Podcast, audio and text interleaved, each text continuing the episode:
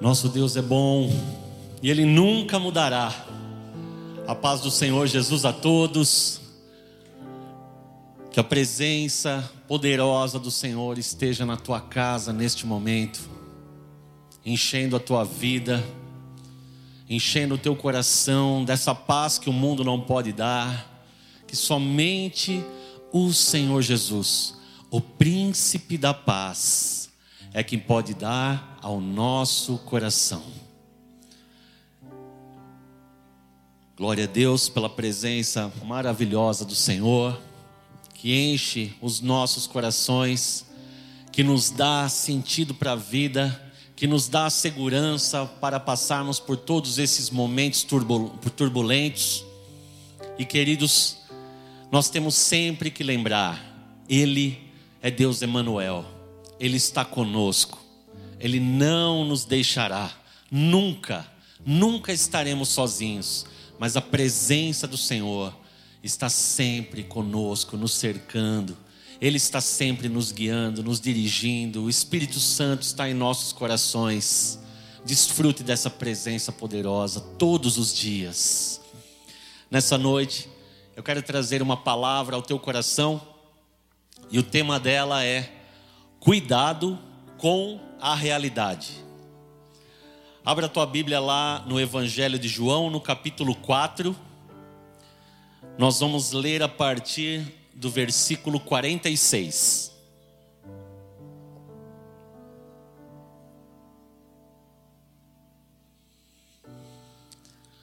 A palavra do Senhor diz assim: Jesus voltou a Caná da Galileia onde havia transformado água em vinho.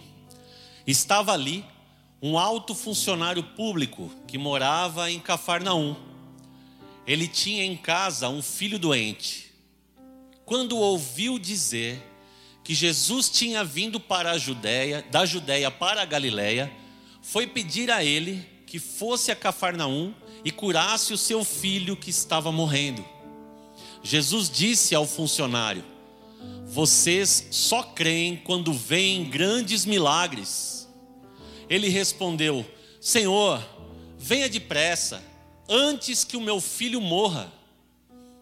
Volte para casa, o seu filho vai viver, disse Jesus. Ele creu nas palavras de Jesus e foi embora. No caminho, encontrou-se com os seus empregados que disseram: O seu filho está vivo.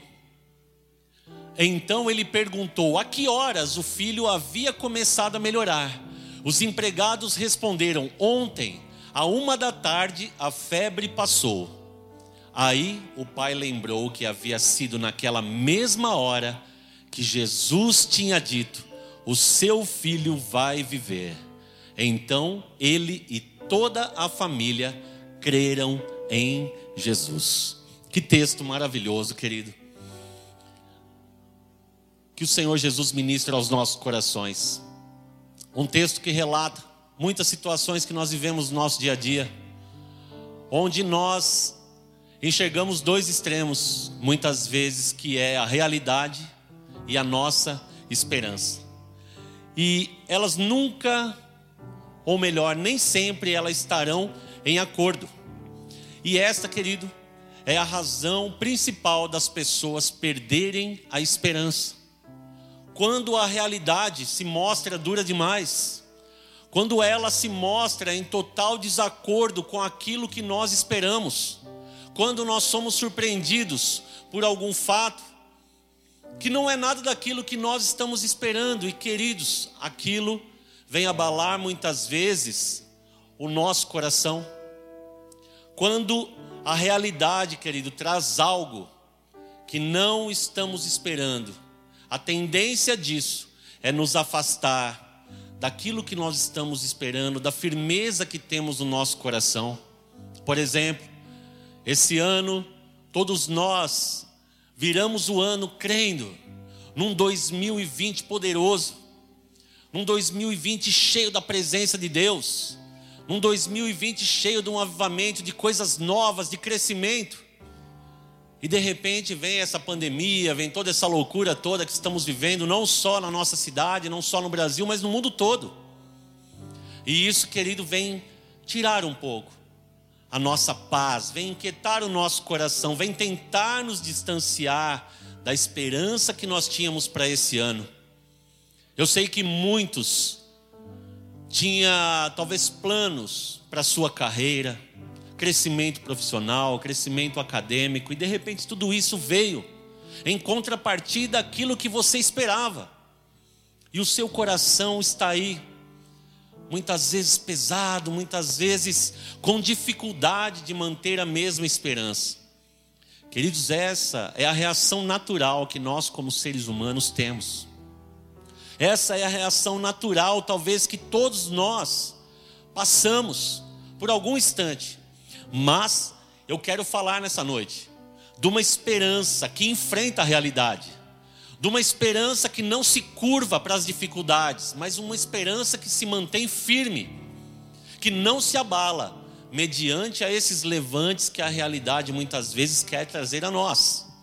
Jesus nos ensina que se quisermos ter uma esperança inabalável, ela não pode estar associada com aquilo que nós vemos, com a nossa realidade, mas ela tem que estar apoiada, embasada e firmada naquilo que nós chamamos de fé, que a palavra diz que é poderoso. Amém, queridos? Então, se eu quero ter uma esperança inabalável, o meu coração precisa estar baseado na minha fé. E para isso, eu quero falar de quatro princípios nessa noite. E o primeiro deles, esperança inabalável, vem daquilo que cremos e não daquilo que vemos. Eu vou repetir. Esperança inabalável vem daquilo que cremos e não daquilo que vemos. Lá no versículo 48, querido, Jesus fala ali ao funcionário: Você só crê vendo grandes coisas, vendo grandes milagres. Muitas pessoas, queridos, só creem quando vem. E a fé, ela nos desafia o oposto, a nós crermos, para nós vermos. Jesus, parafraseando, ele está, ele está dizendo assim: vocês não conseguem crer em mim sem ver um sinal? Alguém que creia para que possa ver o milagre acontecer, mas vocês precisam ver primeiro para crer em mim. Queridos, no mundo espiritual, palavras são mais poderosas do que a visão. Entenda bem. Lá em Gênesis, no capítulo 1, a palavra diz que a terra era sem forma e vazia, e o Espírito de Deus pairava na superfície das águas. A palavra ali para vazia é caos. Ou seja, a terra estava um caos, não havia nada formado. Mas Deus, pela Sua palavra, começou a chamar a existência e diz: haja luz, e houve luz, e tudo que Ele foi criando e colocando em ordem humanamente falando ou olhando pela visão, não havia mundo, não havia nada. Mas a palavra transformou. Lá no capítulo 37, Ezequiel tem uma visão de um vale de ossos secos, um vale de morte, um vale onde não havia vida alguma. E de repente, queridos, o Espírito de Deus fala para ele: profetiza, fala aos ossos. E sabe o que aconteceu, queridos? Os ossos tomaram vida, ganharam vida, foi crescendo carne, se tornaram vivos. Ali havia uma visão de um vale morto, mas a palavra trouxe vida. Palavras criam realidades inexistentes. Creia nisso. Há poder nas palavras se a realidade que você está vivendo está totalmente distante da realidade que você esperava ver, da realidade que você tinha já planejado para viver, queridos, eu quero dizer algo para você. as tuas palavras podem fazer uma realidade diferente para a tua vida. Romanos 10, 10, queridos. Esse texto tão clássico diz que se com o coração você crer e com a boca você confessar, você será salvo. Você cria uma nova realidade quando você confessa. Você crê com o seu coração e você coloca aquilo para fora, expondo a tua fé, confessando a Jesus como teu Senhor e Salvador, e você é salvo. Você muda pela tua palavra, pela tua confissão, a tua realidade. E não importa se você sinta ou não sinta, não importa se você vê algo diferente ou não vê, o que importa é que você é salvo e no mundo espiritual algo aconteceu. Algo poderoso aconteceu quando você confessou. E esse é o poder espiritual que há na palavra. Talvez você olhe para você e você fala: "Parece que nada mudou. Eu ainda sou o mesmo". Você olhe para você, você se apalpa e você não veja diferença nenhuma, mas tudo se fez novo no mundo espiritual. Você agora é do Senhor Jesus. A palavra diz que foi dado um poder a todo aquele que nele crê, que crê em Jesus, que o confessa como Senhor, o poder de serem feitos filhos de Deus. É isso que a confissão faz, queridos. Na Segunda Guerra Mundial, havia um homem, braço direito de Hitler, chamado Joseph Goebbels. Esse homem ele teve um papel fundamental ali na conquista que a Alemanha teve na Europa principalmente dentro do seu país, porque ele era o ministro da propaganda da Alemanha nazista. E esse homem, queridos, ele começou a ser usado ali, criar estratégias que são usadas até hoje para conquistar corações, para ganhar adeptos.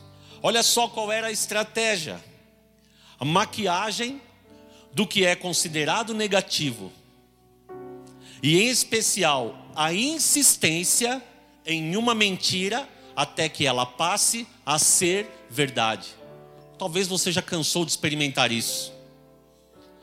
Tantas mentiras que o diabo vem trazer para a tua vida, até que você ceda, até que você comece a acreditar que aquilo é verdadeiro e aquilo começa a ser verdadeiro na sua vida. Essa estratégia, querido, não tem nada a ver com aquilo que Deus quer que eu e você vivamos, que eu e você experimentemos como filhos de Deus, que caminhamos pela fé, que temos a esperança viva no nosso coração. Não podemos andar pelaquilo, por aquilo que vemos, pelas mentiras que o diabo tenta lançar para que nós vejamos e possamos andar por elas, mas temos que nos manter firme naquilo que o Senhor já determinou. Quando a sua fé é mais forte do que a sua realidade, a sua esperança se torna inabalável. Em quem você tem crido?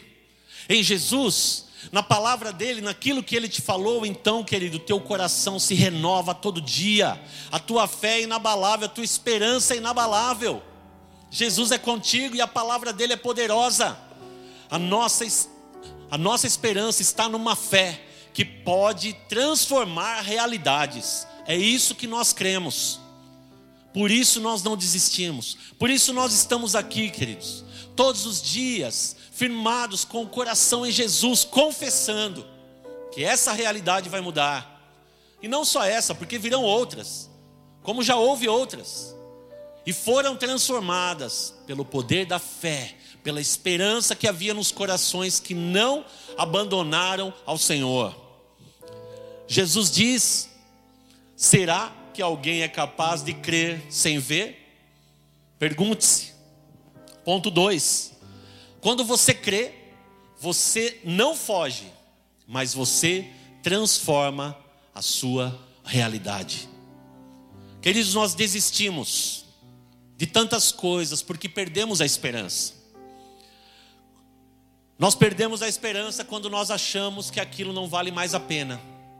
Quando a realidade se mostra totalmente diferente, e a gente desanima e nós falamos: ah, será que isso realmente vale a pena? Deixamos de lado. Falta de esperança, querido, é uma forma de desistência. E você não pode aceitar isso na sua vida. Este homem, este funcionário que falava com Jesus, que veio até ele, ele já havia perdido a esperança. Ele tinha um filho doente em sua casa. Ele já tinha feito, eu creio, o possível e o impossível para ver aquele menino ser curado. E a última esperança dele era que Jesus pudesse acompanhá-lo até sua casa, para que Jesus pudesse orar por aquele menino e ele ser curado. Essa era a última esperança dele. Mas o que ele ouve de Jesus, pode voltar para sua casa, o seu filho já está curado. O que eu e você pensaríamos nesse momento, querido? A nossa esperança era que Jesus fosse até lá, que ele pudesse orar pelos nossos filhos. Mas ele não foi. Ao invés disso, ele diz: Pode voltar, o seu filho já está curado. E naquele momento, querido, aquele homem, ao invés de desistir, ao invés de perder a esperança, ele crê na palavra de Jesus. Ele mantém o seu coração firme. No versículo 50, ele diz: O homem, crendo em Jesus, voltou para sua casa. A chave desse versículo, querido, crendo em Jesus. Ele não perdeu a esperança. Quando nós cremos, nós não perdemos a esperança. Mas, pastor, qual é o sinal que eu ainda tenho esperança? Qual é o sinal que o meu coração ainda está cheio de fé? O sinal que eu tenho fé, querido, é a recuperação da minha esperança. É a recuperação da minha vontade de viver, da minha vontade de lutar, da minha vontade de conquistar algo, de transformar as coisas. Quando isso está vivo no meu coração, significa que o meu coração está cheio de fé. Significa que eu voltei, que eu não desisti, que eu estou firme na caminhada estou prestes a ver a realidade ser transformada. Um coração assim experimenta coisas grandes de Deus. Queridos, Deus quer transformar a minha vida e a tua vida de fugitivos para agentes de transformação. A palavra do Senhor diz que ele se entristece, que ele não se alegra quando nós retrocedemos na nossa fé. Mas ele diz: O meu justo viverá pela fé.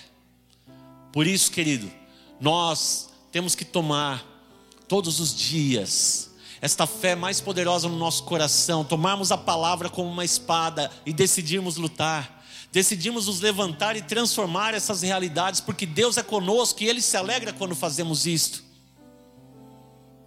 Ponto 3.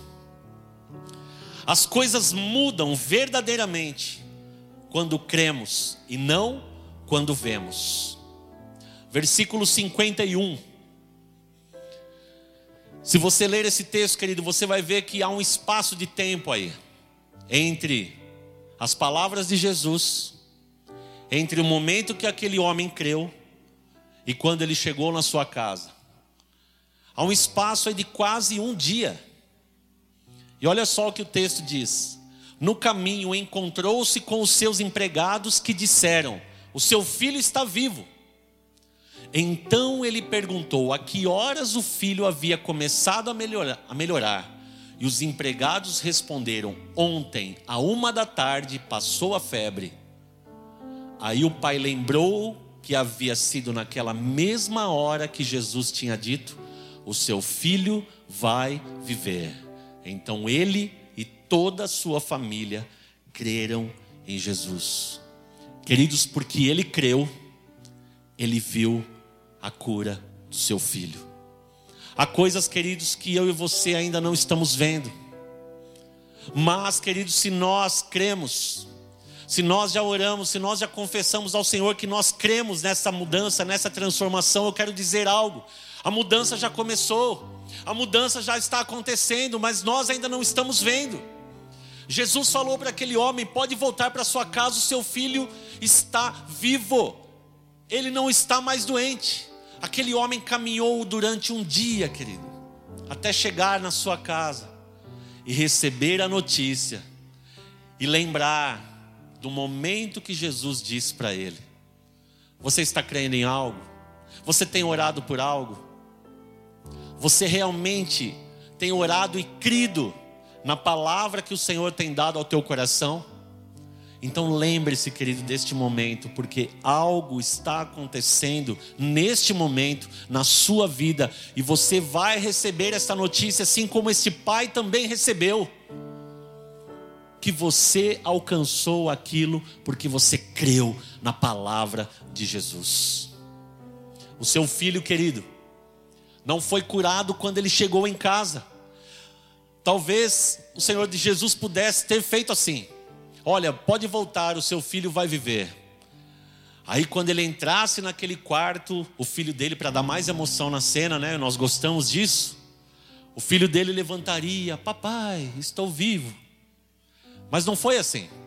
No momento que Jesus disse, aquele homem creu, o poder foi desatado pela fé e o menino começou a ser curado.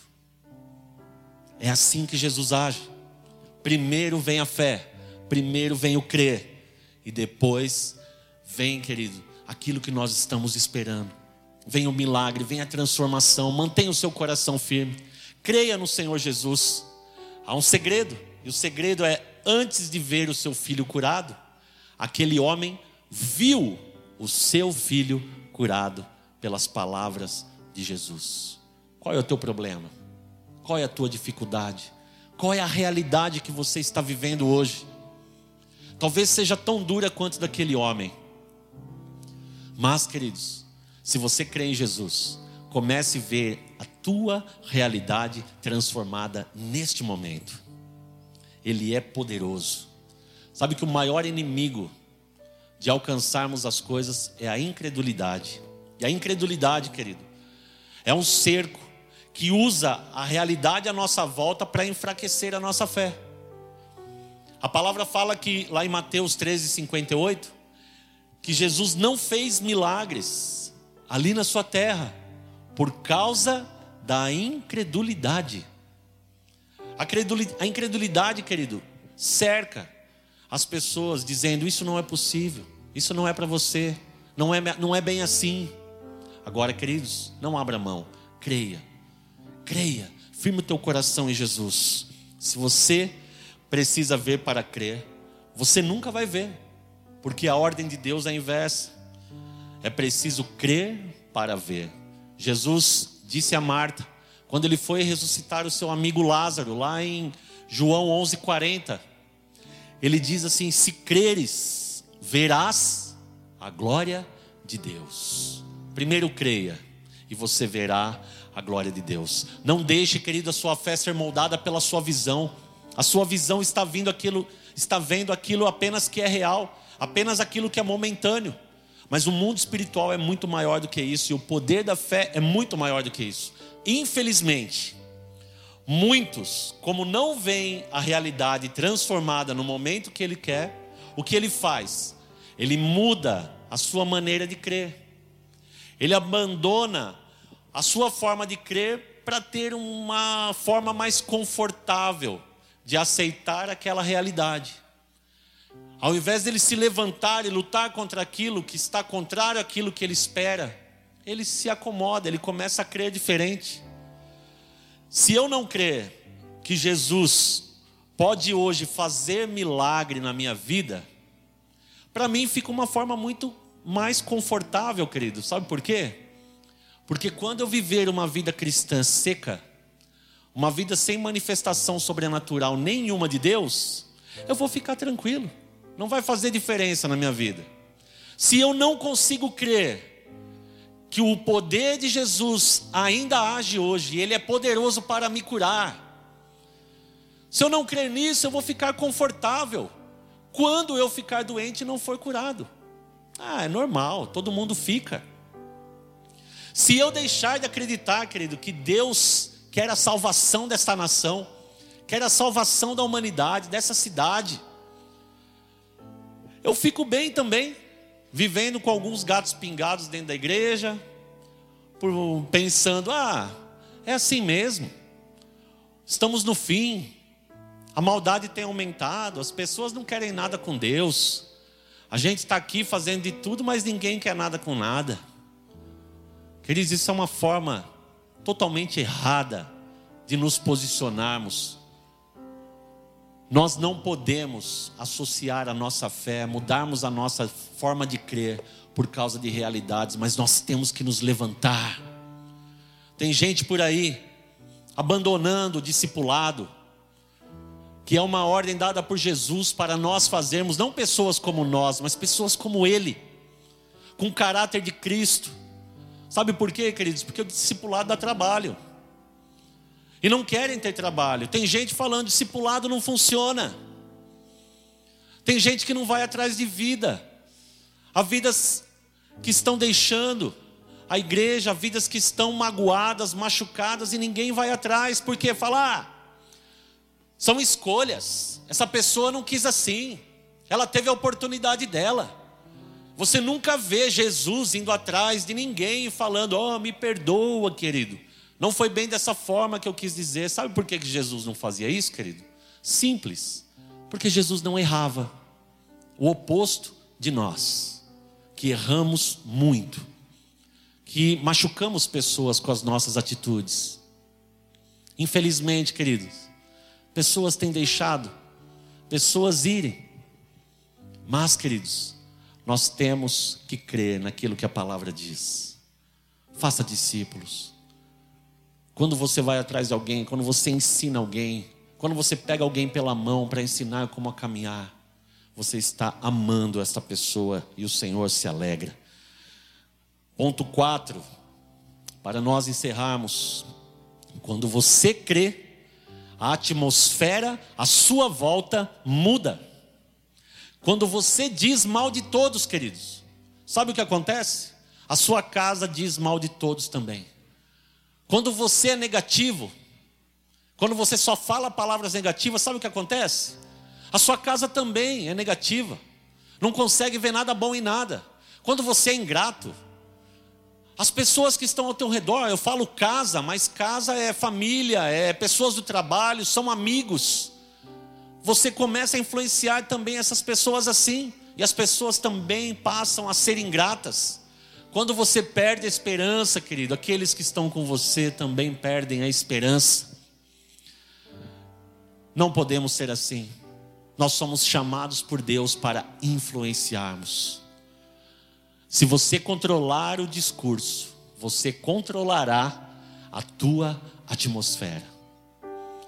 Se você domar a sua língua, se você deixar fluir palavras de bênção, sobre as dificuldades, sobre essas situações, você vai transformar, querido, essa atmosfera.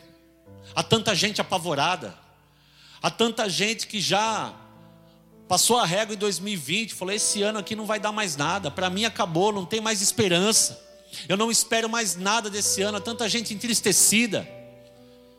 E queridos, eu quero dizer, você não crê assim, você tem Jesus. Você tem a palavra de Deus. Então libere palavras poderosas dentro da sua casa, no seu trabalho, no seu com seus amigos. Deixe o reino de Deus fluir através de você. Deixe essas palavras transformarem a atmosfera que está ao teu redor, querido. Você é um filho de Deus. Você é chamado de cristão, um pequeno Cristo. O que Jesus fazia por onde ele passava?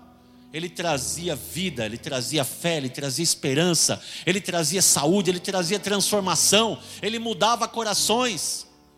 Nós estamos aqui para influenciar as pessoas assim, em nome de Jesus. Então, queridos, use, use as tuas palavras, use, querido, a palavra do Senhor para transformar situações. Deixa Jesus usar os teus lábios para entrar em vidas, para fazer a diferença em lares, para transformar situações. Eu não sei você, querido, mas eu tenho ainda uma grande expectativa para este ano.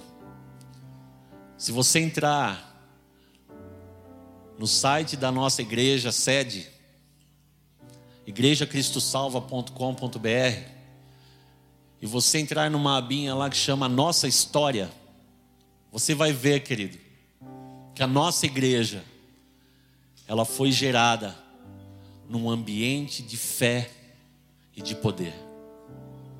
Num ambiente onde Deus agiu por causa do coração da igreja que creu em todo tempo. E não vai ser diferente. Nós vamos ver o Senhor agindo. Portanto, eu queria nesse momento orar com você. Eu queria que você descansasse teu coração no Senhor Jesus que você pudesse crer nele, e que você pudesse desejar ser alguém diferente, alguém com uma esperança inabalável, com um coração cheio de fé, cheio de vontade de mudar o mundo, cheio de vontade de mudar talvez a sua casa, de transformar a vida de amigos que sofrem. Eu queria orar Abre o teu coração nesta noite. Senhor Jesus, eu te agradeço, porque o Senhor é vivo e o Senhor está aqui conosco. O Senhor está aqui, Pai, tocando, enchendo cada coração. O Senhor não nos acusa, mas pelo contrário, o Senhor nos conforta e o Senhor nos ensina, mesmo quando erramos, a viver de uma forma correta. E obrigado, Senhor, pela tua palavra, que vem alinhar o nosso coração ao teu. As tuas palavras, Senhor Deus, são vida e poder. Para onde nós iremos, Senhor Jesus? Se só tu tem as palavras de vida eterna, se só tua palavra, Senhor Deus, é que tem poder para transformar todas as coisas, Senhor, neste momento Vem com teu poder sobre cada vida que ouve, Senhor Deus, esta mensagem, que te ouve nessa noite, Senhor. Vem com teu poder, vem com teu alento, Senhor Deus, a este coração que perdeu a esperança. Vem, Senhor, e acende a chama, Senhor Deus, novamente. Que a alegria volte, que o desejo de mudar, que o desejo de viver possa habitar cada coração, porque o Senhor é assim, o Senhor nos dá vida. O Senhor é a vida. E o Senhor vem de uma forma abundante em nosso coração, Senhor Deus, transformando-nos em pessoas diferentes. Senhor, que o teu poder chegue agora a cada lar, a cada pessoa que te ouve, no nome poderoso do Senhor Jesus. Que saia todo medo, que saia todo desânimo, que saia toda depressão, que saia toda desesperança e venha, Senhor Deus, a tua fé que move montanhas, que venha, Senhor Deus, a tua fé que transforma realidades, e que possamos nos levantar neste momento e começarmos a confessar aquilo que precisamos ver mudando, seja a nossa vida, seja a nossa família, seja nosso trabalho, seja, Senhor Deus, a nossa economia, seja essa situação com essa pandemia, Senhor Deus, em nome de Jesus nós cremos no teu poder, nós cremos na tua palavra e por isso nós oramos, por isso nós falamos, por isso nós nos colocamos de pé. Por isso nós cremos em ti, Senhor Jesus.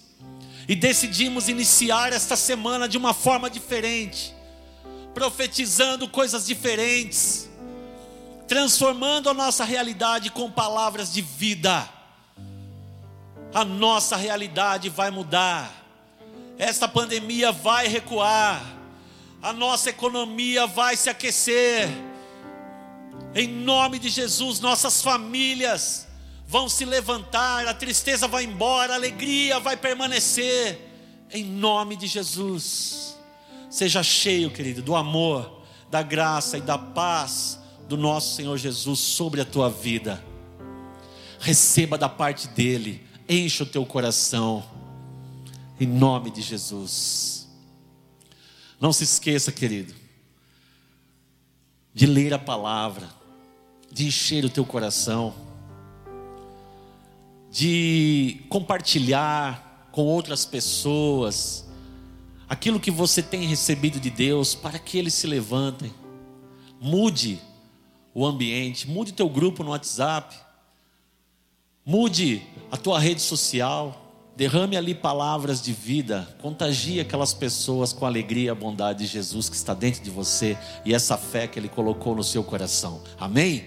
Não deixe de participar das nossas células, do nosso culto de oração, que estão todos sendo feitos momentaneamente online, mas em breve, querido, muito breve, eu creio, estaremos unidos, celebrando a vitória que teremos em nome de Jesus. Eu queria agora que você se colocasse em pé, aí na tua sala, onde você estiver, e que você pudesse dar um poderoso glória ao nosso Senhor Jesus, porque tudo é por Ele e tudo é para Ele. Amém, queridos? Que todo o povo de Deus, cheio de fé, diga: Glória a Jesus!